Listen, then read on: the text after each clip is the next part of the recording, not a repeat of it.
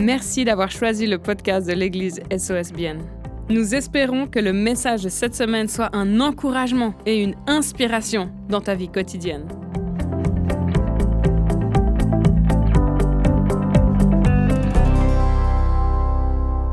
Vous souvenez peut-être pour ceux qui étaient là ou qui, ont entendu, j'avais déjà fait un message il y a, quelques semaines sur un psaume. Et puis ça me travaille aussi, l'histoire du, bonheur, mais l'histoire des psaumes aussi me travaille. J'aime lire les psaumes. Je vous relance le défi pour ceux qui n'étaient pas là, ou ceux qui ont fait semblant d'ignorer, ou ceux qui ont fait un déni. Ça arrive, hein, des fois on dénie la vérité. J'ai proposé que tout l'été, on lise les psaumes.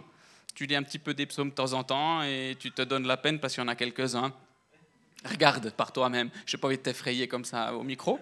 Tu peux aller regarder, il y, a y a pas mal de psaumes. Puis les psaumes, ce qui est intéressant, c'est ça qui, me touche, c'est que ça parle vraiment de la vie. Ça parle de plein, plein de choses. Des fois, c'est des complaintes. Des fois, c'est vraiment des, moments de envie de son cœur. Quoi. On vomit ses problèmes, on n'en peut plus. Seigneur, pourquoi tu m'as abandonné? Pourquoi est-ce que tu es méchant avec moi? Blablabla. Bla, bla. Ça nous est tous arrivé parfois. Puis il y a toute une autre partie des psaumes qui est oui, je sais, j'ai mes émotions qui partent en sucette, je dis des choses que j'ai pas envie de dire, je pense des choses que je n'ai pas envie de penser, mais finalement je me euh, je, me focus, je me recentre et je dis, voilà, je sais que tu es ma source, je sais que tu es mon Dieu, je sais que tu es bon pour moi, je sais que tu es ma victoire, je sais que tu es ma force, je sais que tu es mon Père, mon Papa qui m'aime, je sais que tu n'es pas un Dieu vengeur, mais tu es un Dieu juste, et alors je te fais confiance, je vais de l'avant, et ensuite vient une victoire. Les psaumes, c'est ça. C'est toujours une succession de, il y a un problème, il y a une petite rébellion, une crise, une plainte, un pleur, voilà ce que tu veux. Ensuite, il y a une remise en question profonde, puis ensuite, il y a, on s'assoit sur les promesses de la parole de Dieu, sur les promesses de Dieu, et ensuite, il y a une victoire. Ça, c'est toujours la structure des psaumes. Il y a des sujets pour euh, les, sujets de, de, vie sociale, il y a des sujets spirituels, il y a des sujets pratiques, il y a des sujets financiers. Finalement, ça touche à tout le sujet de la vie. Et c'est pour ça qu'aujourd'hui, ben, je me suis dit, si on parle de bonheur, regardons dans les psaumes.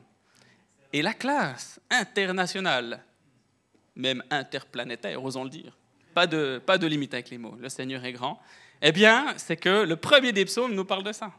Bam on ouvre la boîte à trésors, on ouvre le coffre fort de toutes les merveilles. Psaume 1, verset 1, premier mot, heureux. Heureux l'homme qui. Bah, moi, ça me, fait, rend toute chose. Hein, je sais pas, j'ai l'impression que vous n'êtes pas aussi émoustillé que moi. Mais il faut que je me rafraîchisse du coup. Moi, ça me rend, ça me rend heureux. Eh je suis content d'être heureux ce soir.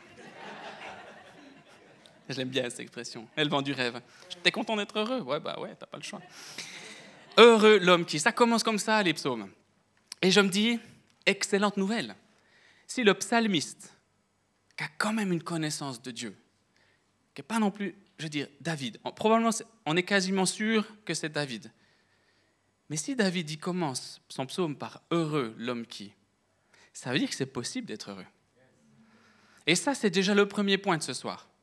Je ne crois pas qu'on soit tous heureux. Je ne crois pas qu'on soit tous tout le temps heureux. Et je ne crois même pas qu'on ait la même définition du mot heureux les uns les autres. Peut-être que pour certains, être heureux, c'est vivre quelque chose plus tard. Peut-être pour quelqu'un d'être heureux, ce serait de n'avoir pas vécu ce qu'il a vécu. Peut-être que pour quelqu'un d'être heureux, c'est d'avoir un sentiment de joie constant. Et je ne sais pas encore ce que ça peut être pour toi d'être heureux.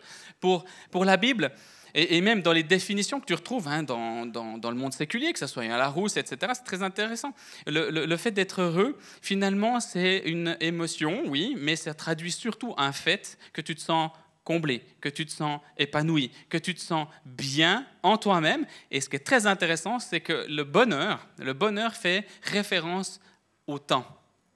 On ne peut pas parler de bonheur sur un moment très court. On parle de bonheur sur un moment de durée. Et retiens ça parce que c'est très important de comprendre ça dans le contexte de la vie avec Dieu, dans le contexte de la parole de Dieu, la Bible, dans le contexte de ta relation personnelle avec Dieu. Il y a toujours une notion de temps. Il y a, je crois, deux ans et demi, trois ans en arrière, j'ai commencé l'année dans un temps de prière et le Seigneur me mettait vraiment à cœur une phrase que certains d'entre vous, l'avez entendue, je vous ai peut-être bassiné avec cette phrase. Rien que de l'entendre ce soir, tu vas te dire, ah, il me fatigue. Eh bien, c'était les bonnes choses prennent du temps. Il y en a quelques-uns qui sourient. Les bonnes choses prennent du temps. Et il y a une notion de temps dans le bonheur. Le bonheur ne se construit pas sur un moment éphémère. Le bonheur se construit. Et par définition, si ça se construit, ça prend du temps. J'ai jamais vu une maison. Ils me disent, on va construire une maison, tu as les piquets, tu sais. Puis tout à coup, tu reviens une heure après, bam, tu as une maison avec les gens sur la terrasse en train de griller tranquillou et puis la fille dans la piscine. Moi, j'ai jamais vu ça. Donc, si tu construis une maison, bah, tu vas avoir des étapes. Là, il y en a une qui se construit en dessus de chez moi. Chaque fois que je vais au boulot, bah, je vois là, ils ont fait les fondations, après ils ont mis l'isolation périphérique, ensuite ils ont mis des tuiles, ensuite voilà, tout ce bazar. Puis au bout d'un moment, maintenant, ils sont en train de faire la terrasse dehors. Alors, tu vois que ça prend quand même vachement du temps de construire. Le bonheur se construit. Mais point numéro un, les amis, point numéro un, peu importe que tu aies l'impression d'être dans le bonheur, que tu as l'impression d'être heureux ou pas, que tu as l'impression d'être malheureux, la Bible te dit, psaume 1, verset 1, le bonheur est possible. Le bonheur, être heureux, c'est le plan de Dieu. Être heureux sur cette terre, déjà, c'est le plan de Dieu. Est-ce que je dis que tout est facile? C'est pas vrai. Est-ce que je dis que ça sera toujours un nuage et puis on est dans le déni? Youhou Non, c'est pas ça dont je parle. Mais c'est possible. C'est accessible ça fait partie des promesses et ça fait partie de la puissance que Dieu a et qui peut nous offrir. Donc, si tu ne crois pas au bonheur, si tu ne penses pas pour être heureux, je t'invite à reconsidérer cette idée-là. Je t'invite à te remettre en question et à te dire, mais peut-être que j'ai besoin d'aller chercher vers le créateur du bonheur, vers le créateur de la vie, vers le créateur de toutes belles choses. Peut-être que, ouais, j'ai pas tout compris et que je peux me remettre en question et il y a quand même quelque chose que je peux aller chercher. Crois au bonheur en Christ. On va le lire, psaume 1, 1 à 6.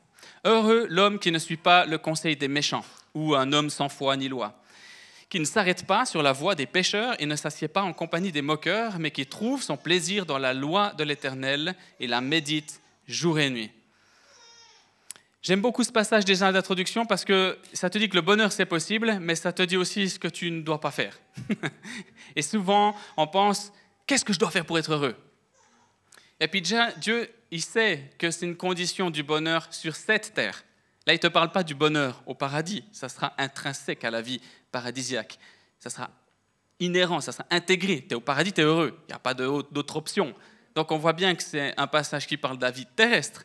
Et puis c'est très intéressant parce que la première indication, c'est de ne pas faire quoi? C'est de faire exactement comme tous ceux qui ne sont pas heureux, mais qui ont souvent la bouche beaucoup plus ouverte que ceux qui sont heureux c'est bien possible que ceux qui sont le plus parlants, le plus criards, le plus expressifs dans, nos entourages, eh bien, parfois ce sont ceux mêmes qui souffrent le plus.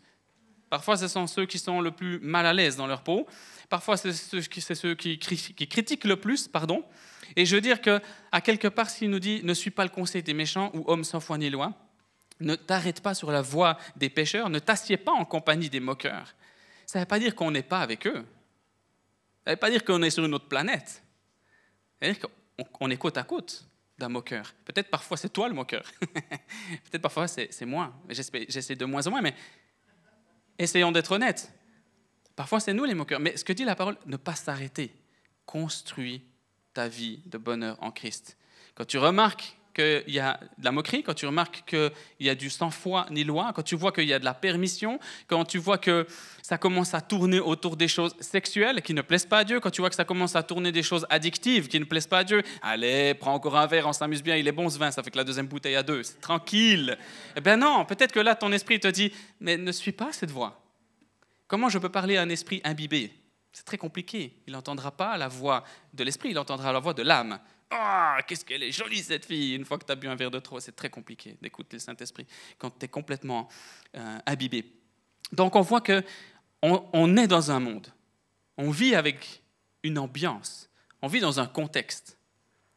Puis le psalmiste dit Heureux celui qui, dans ce contexte, vit, et on verra ce qu'il va faire après, tu vas rayonner, mais qui passe à travers, qui ne s'arrête pas, qui ne se laisse pas imprégner, qui ne se laisse pas remplir de cette ambiance-là. Moi, j'ai pas envie de ne pas connaître des personnes qui sont malheureux. J'ai envie de les connaître. J'ai envie d'être au milieu d'eux, exactement comme Jésus était au milieu de ces gens qui étaient malades, qui étaient souffrants, des gens collecteurs d'impôts, qui trichaient, qui volaient les gens, des gens qui étaient malhonnêtes, des gens qui étaient misérables. Mais Jésus était là, mais Jésus marchait, il voyageait, il venait, il disait, si tu veux m'entendre, écoute-moi, si tu veux que je te touche, je te toucherai, si tu veux recevoir de moi, je te donnerai, mais je ne m'arrête pas, je, je continue mon chemin. Le bonheur est une construction qui passe par le fait d'avoir une vision. Le bonheur se construit avec un focus, avec un point de mire, avec une attaque. Tu sais ce que tu vas chercher. Et pendant le voyage, tu passes à travers les étapes. Pendant le voyage, tu te dis les bonnes choses prennent du temps. Le bonheur, c'est pas ce que tu vis que maintenant, c'est ce que tu es en train de construire depuis hier jusqu'à ton point d'arrivée. Et tu comprends pourquoi l'apôtre Paul avait une attitude aussi extraordinaire de dire, je cours vers l'avant, je ne regarde pas en arrière, je poursuis mon but, je cours, ma course jusqu'au bout, parce qu'il savait ce qu'il avait à cœur. Il était au clair sur ce qu'il avait au fond de lui. Il voulait créer des églises, amener l'évangile là où il n'était pas connu, créer des communautés pour qu'ils puissent vivre euh, l'église ensemble. Et ensuite, il continuait, il allait encore plus loin. Et ensuite, il nourrissait ces églises qu'il avait créées en lui envoyant des messagers, en envoyant des lettres. Mais Paul avait un objectif. Et cet objectif, il avait trouvé dans son forateur. Heureux celui qui ne suit pas le conseil des méchants, mais qui médite la parole jour et nuit. Tu vas me dire, Romain, t'es gentil, mais jour et nuit, moi je dors. En ce moment, moi aussi, je dors un peu. Pas complètement, hein, j'ai des enfants en bas âge, puis des fois on dort moins. Hein. Mais si tu es un petit peu comme ma femme, et je te conseille d'être un peu comme ma femme, hein, donc euh, écoute-moi, va pas lui demander trop, je sais pas que tout le monde aille bassiner mon épouse, mais ma femme, quand elle se réveille la nuit, elle prend son téléphone, puis elle lit la Bible. Ah, médite la parole jour et nuit. moi, de temps en temps, j'essaie de faire comme elle, quand j'ai le courage. Mais elle est forte. Mais méditer, ça ne veut pas forcément dire que tu es tout le temps un espèce de, de d'érudit de la parole ou je ne sais quoi, un moine cistercien dans ces montagnes en train de faire des chants et je ne sais pas. Non, c'est pas ça que je dis. Méditer, ça veut dire que quand tu as tes pensées qui partent n'importe où, tu ramènes tes pensées en te disant mais qu'est-ce que Jésus ferait? Qu'est-ce que Dieu dit? Qu'est-ce que le Saint-Esprit me parle? Tu as tes pensées qui partent n'importe où, tu dis Saint-Esprit, qu'est-ce que toi tu penses? Finalement, méditer jour et nuit, on pourrait le traduire à demander conseil constamment, en toutes circonstances, à Dieu d'abord. Ce n'est pas plus que ça. Et tu remarques que là, tu n'as pas besoin d'avoir une Bible en format XXL. Tu n'as pas besoin d'avoir toujours ton ambiance. Petite louange, petit café, Bible, iPad, EMC TV. Tu n'as pas besoin de tout ça toujours, ok? Si l'ambiance n'est pas bonne, ça peut être bon quand même. Saint-Esprit vient en toi, tu lui demandes conseil. si moi, je devais me nourrir spirituellement dans ma saison de vie avec tout un contexte extérieur favorable, je ne le ferais jamais. suis toujours un enfant qui est réveillé, j'ai toujours quelque chose qui se passe, donc je ne pourrais pas. Et pourtant, on peut se nourrir jour et nuit. Cette phrase, elle n'est pas folle, elle est réaliste. Elle parle de où vont tes pensées. Cet homme-là, il ressemble à un arbre planté près d'un cours d'eau. Il donne son fruit en sa saison et son feuillage ne se flétrit pas. Tout ce qu'il fait lui réussit. Ça revient à ce que je disais avant. Bien souvent, quand on a un moment de, joie avec le Seigneur, tu as fait un pas de foi, tu te dis, voilà Seigneur, là tu m'as touché, j'ai compris quelque chose, Seigneur, je te suis. Bam, tu es à fond. Tu as un gros moment de joie. C'est peut-être une partie du construction de ton bonheur. Mais en l'occurrence, là, c'est un gros moment de folie. quoi. C'est les étincelles, c'est les pétards, c'est les feux d'artifice, tu es trop content. Seigneur, je te suivrai jusqu'au bout du monde, je vais t'abonner pour toi, c'est super. C'est génial ces paroles. La vérité, c'est que tu as un gros moment de joie, mais ça va pas suffire. Parce qu'au bout d'un moment, tu vas te dire, ouais, ben, j'ai tout fait, il s'est passé deux semaines, je vois pas le résultat. Puis Dieu te dit, ouais, ouais, mais comme un arbre planté vers un cours d'eau qui prend sa source dans ce fleuve, tu porteras du feuillage et le fruit au temps voulu. Moi, j'ai une, maison, il y a des, arbres fruitiers. C'est pas parce que je les ai arrosés hier que demain j'ai des cerises. Hein. faut arrêter cette affaire, ça marche pas, ça serait trop cool. Je l'arrose de temps en temps, la pluie arrose, la nature fait son travail. Mais la vérité, c'est qu'il y a un moment donné, le feuillage revient et devient belle verte. Là, ces feuilles, si elles ne se font pas euh, manger par des parasites. Puis au bout d'un moment, tu as des petits trucs qui commencent à pendre. Puis nous, on va regarder toutes les merveilles avec ma femme. Oh, on aura peut-être des cerises cette année. Puis tu reviens semaine après semaine. Puis au bout d'un moment, c'est des trucs verts que si tu goûtes, ben, tu vas avoir une dysenterie pas possible. Donc tu as mieux en de les laisser sur l'arbre pour l'instant. Tu as les, les, oiseaux qui commencent à venir picorer. À peine ça devient rose. Puis au bout d'un moment, tu as une belle cerise rouge. C'est exactement la même chose. Sois fou, sois amoureux de Dieu. Vis les moments de joie à 200%. Ne limite pas la joie. Si les gens viennent te dire, ouais, moi aussi j'étais comme ça, c'est un feu de paille, bah dis-toi que Dieu, il a de la paille assez en réserve. Il n'y a pas de problème, ça va jouer. Il y a le feu qui peut cramer tout le temps. Mais c'est pas sur ça qu'on va fonder notre foi. On va pas fonder notre foi sur une émotion extrêmement positive et puissante, qui est bonne, mais on va fonder cette, euh, cette foi sur le fait que aujourd'hui j'ai une bonne émotion, demain j'en ai peut-être une mauvaise, peut-être après-demain je reçois une mauvaise nouvelle, peut-être j'ai un challenge, mais je reste ancré dans, vers le fleuve. Et quand il viendra le feuillage vert, je vais me sentir peut-être un peu mieux. Puis un jour, à un moment donné, il y aura du fruit. Et tu vas voir que des personnes vont être impactées par ta vie, par la vie de Dieu en toi. Tu verras que des gens pourront se nourrir de ce que tu te nourris en Christ. Des gens vont pouvoir être abrités sous ton feuillage parce que tu continues à rester ancré dans la parole de Dieu, proche du fleuve, et que tu as fait des branches de plus en plus grandes qui abritent de plus en plus de personnes qui ont besoin d'aide. Et tu verras que le fruit de ta vie sera de plus en plus merveilleux, efficace, de plus en plus impactant, alors que toi, ton, focus, c'est toujours plus aller dans les racines, vers ce fleuve, ne pas t'en dégager. Les bonnes choses prennent du temps. Tu vois peut-être pas le fruit aujourd'hui, mais ce que tu investis aura un fruit demain, après-demain, dans un mois et même dans l'éternité. Je crois qu'une partie du bonheur, c'est de comprendre qu'on ne suit pas les influences de ce monde, mais on, est dans le monde, mais on ne suit pas les influences du monde. Et le deuxième point, c'est d'arrêter de croire qu'à partir du moment où on a une émotion positive, le fruit vient demain. C'est pas vrai. On, court notre course jusqu'au bout, l'apôtre Paul. On ne regarde pas derrière, on regarde devant. Le meilleur est devant. Tu vis quelque chose de moche, bah, demain c'est meilleur. Tu vis quelque chose de génial, demain ça sera encore meilleur. Et si ce n'est pas meilleur demain, ça sera après-demain que ça sera meilleur. Le fruit viendra. Pour autant que tu ne déracines pas ton arbre, le fruit viendra. Un, pas d'influence dans le monde. Deux, reste ancré et persévère. Que tu voies le fruit ou non, il y en aura. Tout ce qu'il fait lui réussit. Par contre, les méchants ressemblent à la paille que le vent disperse voilà pourquoi les méchants ne résistent pas lors du jugement. On sera tous jugés. En tous, à un moment donné, on devra rendre des comptes de, comment on aura vécu notre vie devant Dieu. Je ne dis pas pour se mettre de pression, c'est la vérité, c'est un fait. Je ne mets même pas de fioriture autour. Tout le monde, un jour, passera devant Dieu et Dieu dira Qu'est-ce que tu as fait de la vie que je t'ai donnée? Tout le monde. Ni les pécheurs dans l'assemblée des justes. En effet, l'Éternel connaît les voies des justes, mais la voie des méchants mène à la ruine. Et quand quand je, me pose ces questions, je me dis, ben, qu'est-ce que le monde dit du bonheur aussi? Qu'est-ce qui, est, un petit peu véhiculé? Un jour, j'écoutais à la radio euh, un spécialiste, euh, je crois que c'était euh, l'Université de Genève ou des hôpitaux psychologiques de, hôpitaux psychologiques de Genève, je ne sais plus exactement. Mais il était très sympa, ce monsieur, il parlait super bien. Franchement, son explication était tellement claire, elle m'a tellement intéressé. Il a dit, il y a quatre conditions au bonheur en général en psychologie, après il y a des courants, hein, donc je ne suis pas un spécialiste, mais tu disais, en général on trouve à peu près quatre conditions au bonheur. La première, c'est de savoir minimiser les émotions négatives. La deuxième, c'est de savoir maximiser les émotions positives. La troisième, c'est d'avoir des objectifs de vie. Et la quatrième, c'est de servir une cause plus grande que nous. Ah, moi j'écoutais ça, je, je le savais. J'étais au courant, en fait, on peut en parler si tu veux. Euh, j'ai pas du tout euh, fait les thèmes comme toi, hein, les sujets, mais j'ai tout le contenu, ça, ça roule. Euh, les émotions négatives, ben, moi je peux les minimiser parce que je sais que mon meilleur est demain. Je sais que Dieu me promet que la victoire va venir. Donc c'est plus facile de minimiser les émotions négatives parce que tu les vis, elles sont réelles, elles sont là, on les nie pas. Mais il y a un moment donné, tu as le, le, papa immense, plein d'amour, qui vient se mettre devant toi puis qui dit Hey, je suis là, je, suis là. Dis-moi et je, suis là.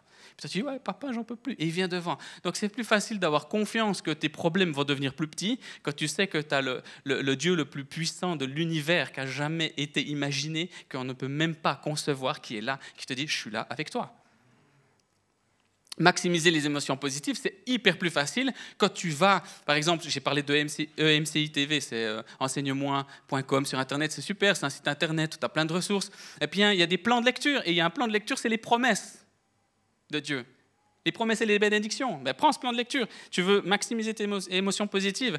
Tu en as 2000 des promesses. Je ne sais pas combien il y en a, je dis 2000 au bol, mais il y en a des centaines des promesses. Des bénédictions qui disent que, en tant qu'enfant de Dieu, si tu acceptes que Jésus-Christ est ton Seigneur Sauveur, tu as droit à ça, à ça, à ça. Et ensuite, tu vas piocher dans la banque de données des bénédictions. C'est beaucoup plus facile d'être positif quand tu sais que tu as un garde-manger immense. Avoir un objectif de vie, eh bien ça, on rentre dans une deuxième phase là. On rentre dans une phase moins passive. Les premières, elles étaient un peu passives. C'est Dieu qui vient me secourir, c'est Dieu qui me donne des promesses. La troisième, elle devient active.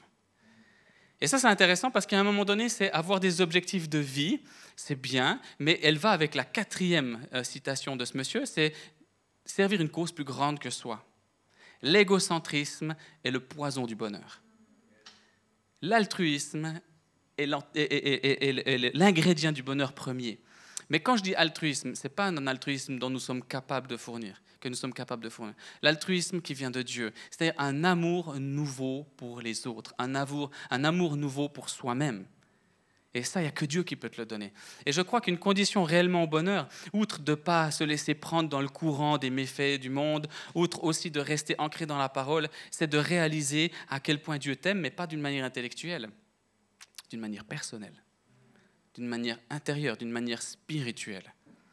Et j'ai envie de te dire, si tu ne te sens pas heureux, si tu as l'impression que le bonheur, c'est quelque chose qui n'est pas euh, inscrit dans ton nom ou dans ton ADN, peut-être commence le premier point à te dire, mais est-ce que je me sens aimé? Et si c'est non, mais j'ai envie de te dire, tu es au bon endroit. Parce qu'il n'y a personne qui peut t'aimer mieux que Dieu lui-même. Et tout à l'heure, on prendra du temps si tu as besoin de déposer quelque chose à, à Dieu. Très très rapidement, je remarque en lisant ce, psaume 1, cette partie du psaume 1, qu'il y a une notion d'être ambassadeur. Un ambassadeur, il est au milieu d'un monde, par exemple un ambassadeur suisse aux États-Unis, il est au milieu des États-Unis, mais il ne se laisse pas influencer par les règles, les lois, les directives américaines. Il respectera les règles et les lois et les directives suisses en pays américain. Eh bien, on est pareil. On ne va pas tous se mettre dans notre royaume en Christ et rester là en disant les portes sont fermées, les autres vous allez dehors, vous vivez votre euh, moisissure, mais nous on reste dedans, on est au chaud. C'est pas ça. On est ambassadeur, on est amené à vivre dans une région qui ne respecte pas les mêmes règles, les mêmes directives, les mêmes valeurs. On vit dans un monde où spirituellement c'est la mort, c'est le, le vol, c'est la destruction qui règne. Pas parce que les gens sont mauvais, mais parce que l'ennemi règne. Les gens sont des victimes, ok? Je ne parle pas des gens, moi je parle vraiment de, l'ennemi qui réussit à détruire, voler et égorger dans ce monde. Et puis nous, on est des ambassadeurs qui sommes comme des lumières, dit la parole, qu'on met euh, sur, en hauteur pour qu'elle éclaire, ou comme le sel qui vient donner du goût à la terre. Et puis nous, on peut être là en amenant l'amour de Christ en disant, non, non, mais il y, a mieux, il y a mieux. Tu te sens pas heureux? J'ai une solution. Le bonheur, tu penses que c'est quelque chose qui t'a été, euh, été enlevé dès le plus jeune âge? J'ai une solution. C'est Dieu, c'est Jésus-Christ. Et donc on peut être ses ambassadeurs. Et quand on regarde dans Romains 12, 2, c'est marqué Heureux l'homme qui ne suit pas le conseil. Euh, ah non, ça c'est. Il y a une erreur, pardon. Ne vous conformez pas aux habitudes de ce monde, mais laissez Dieu vous transformer et vous donner une intelligence nouvelle. Une intelligence nouvelle. Vous pourrez alors discerner ce que Dieu veut, ce qui est bien et ce qui est agréable et ce qui est parfait, selon lui. On a besoin d'être renouvelé dans notre intelligence et on peut être des ambassadeurs dans ce monde. on est des ambassadeurs qui venons à la source.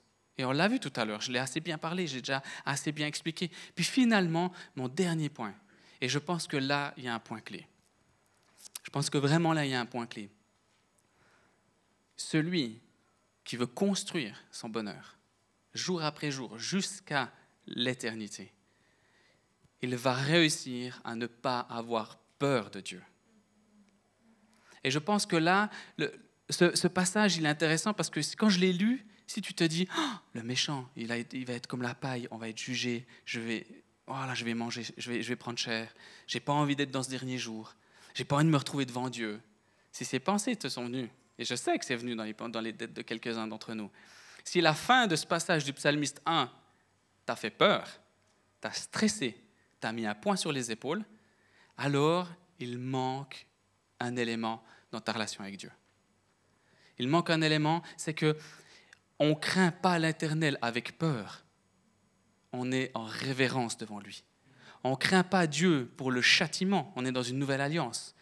Mais on le respecte de tout notre être parce qu'on sait qui il est. Et on apprend à le connaître. Et de fait qu'on apprend à le connaître, on voit combien il est puissant. Et quand on voit combien il est puissant, on est émerveillé. Puis tout à coup, on se dit oh, J'ai tellement pas envie de te décevoir, Seigneur. Mais ce n'est pas une peur, c'est un honneur. Ce n'est pas une crainte, c'est un respect. C'est complètement différent. L'envie de plaire à Dieu peut être nourrie par une peur ou par un honneur. Et je crois que nous, on a réellement besoin, surtout dans nos, euh, dans nos, dans nos régions développées, euh, comme on dit, il paraît, dans nos régions très intellectualisées, eh bien, on veut tout comprendre là et on veut faire juste. Puis tout à coup, on n'est plus dans le bonheur. On est dans une vie d'oppression. On est sous, une, sous un joug. Il y a quelque chose sur nos épaules de notre vie de chrétien qui est horrible. Et quand des gens qui ne connaissent pas Dieu voient nos vies, ils se disent Mais purée, ça a l'air terrible ton truc. Tu n'as pas le droit de faire ci, tu n'as pas le droit de faire ça. Chaque fois que tu fais ci, tu as peur. Après, tu es à honte et puis tu n'es pas bien dans ta peau. On est sorti, tu as bu un verre de trop, on dirait que tu as un enterrement. Non, mais oh, qu'est-ce qui se passe dans ta vie? Franchement, ça ne me, donne pas, ça me donne pas envie, ta vie de chrétien. Tu vois? Pourquoi? Parce qu'il y a une crainte qui est malsaine. Il y a une crainte qui est nourrie dans la peur. Ce n'est pas une crainte qui est nourrie dans la révérence. Ce n'est pas une crainte qui est nourrie dans le respect. Ce n'est pas une crainte qui est nourrie dans l'amour. Et on a vraiment besoin, je crois, dans notre vie de bonheur, construction de notre bonheur avec Dieu, de réaliser que Dieu n'est pas là pour te détruire. Sinon, il n'aurait jamais envoyé Jésus-Christ il y a 2000 ans. Il n'est pas là pour te punir. Sinon, il n'aurait jamais décidé que Jésus doive subir tout ce qu'il a subi pour te secourir. La punition, Jésus l'a prise. Mon troisième point, c'est ne crains pas. Et quand je dis ne crains pas, c'est-à-dire notion peur. Regarde, Romains 10, 9 à 10. Écoute bien, ce verset, il faut vraiment qu'il reste imprégné dans nos têtes pour la fin de ce message. En effet, si de ta bouche tu déclares que Jésus est Seigneur, et si dans ton cœur tu crois que Dieu l'a ressuscité des morts, tu seras sauvé. Car celui qui croit dans son cœur, Dieu le déclare juste. celui qui affirme de sa bouche, Dieu le sauve. Si tu crois dans ton cœur que Jésus a fait ce qu'il a fait, tu es juste justifié, tu es vu juste, tu es, vu, comme une créature qui n'a pas commis de faute. Tu commets des fautes, j'en commets aussi. Tu as un statut de parfait alors que tu commets des imperfections.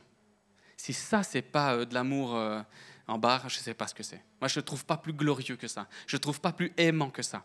Il nous donne un pass VIP alors que tu n'as même pas les attributions d'être le gardien du lieu. Quoi. Il te donne les droits à tout tu es le propriétaire des lieux alors que tu n'as même pas l'argent de te payer un brin d'herbe dans le gazon. Et quoi que tu fasses de tes propres forces, tu n'arriveras jamais à la hauteur de quoi que ce soit. Et pourtant, Dieu te dit que si tu crois dans ton cœur, tu es déclaré juste. Le bonheur, il est, il est vraiment possible. Le psalmiste nous le promet, il nous le dit, heureux celui. Donc c'est possible. Tu peux, tu peux être heureux. Tu as le droit au bonheur. Certains d'entre nous, on a une pensée de se dire Ouais, ben moi je serai heureux quand j'aurai mon diplôme. Moi je serai heureux quand j'aurai mon épouse ou mon époux. Moi je serai heureux quand j'aurai mes enfants. Eh ben, tous ceux qui sont mariés peuvent déjà rire bien un bon coup. OK? Parce qu'on a tous réalisé qu'on n'était pas heureux quand on était mariés. Il y a eu des moments de joie et des moments autres, différents autre chose, d'autres émotions. On voit bien que le bonheur ne se trouve pas dans un accomplissement ou dans quelque chose qui viendra. Le bonheur, il s'ancre comme un arbre qui plante ses racines jusqu'à la source et qui pompe à cette source jour après jour jusqu'à ce que du feuillage vienne et jusqu'au temps, moment, au moment voulu par Dieu, il y ait un fruit. Et là, tu vois le cycle complet que Dieu a prévu. Il t'aime, il t'a sauvé, il t'a donné un plan, une destinée, il te nourrit jour après jour, et ensuite tu rentres dans un mécanisme où toi-même tu deviens bénédiction pour d'autres. Et là, l'altruisme vient donner du bonheur à ta vie, parce que tu sers une cause qui est plus grande que toi alors que simplement tu te nourris au bon endroit. Alors, finalement, on arrive un petit peu à la fin de cette, euh, cette célébration. J'ai envie de dire, le bonheur, c'est un ambassadeur qui est à la source et heureux et qui ne craint pas l'éternel. Juste ça, c'est mes points. Un ambassadeur à la source qui ne craint pas l'éternel. Moi, j'ai envie de nous inviter vraiment à nous remettre en question, chacun. Je l'ai fait, je le fais tous les jours, je le fais constamment. Je me dis comment je me sens, dans quelle position est mon cœur? Est-ce que j'ai l'impression d'être toujours dans un manque, dans un vide, ou est-ce que j'ai l'impression que même si l'environnement n'est pas totalement favorable, je me sens vraiment comblé?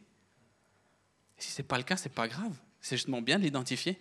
Parce qu'après, tu peux te dire, c'est quoi? C'est ambassadeur? Est-ce que je me laisse influencer par ce monde? Est-ce que je commence à faire comme tout le monde?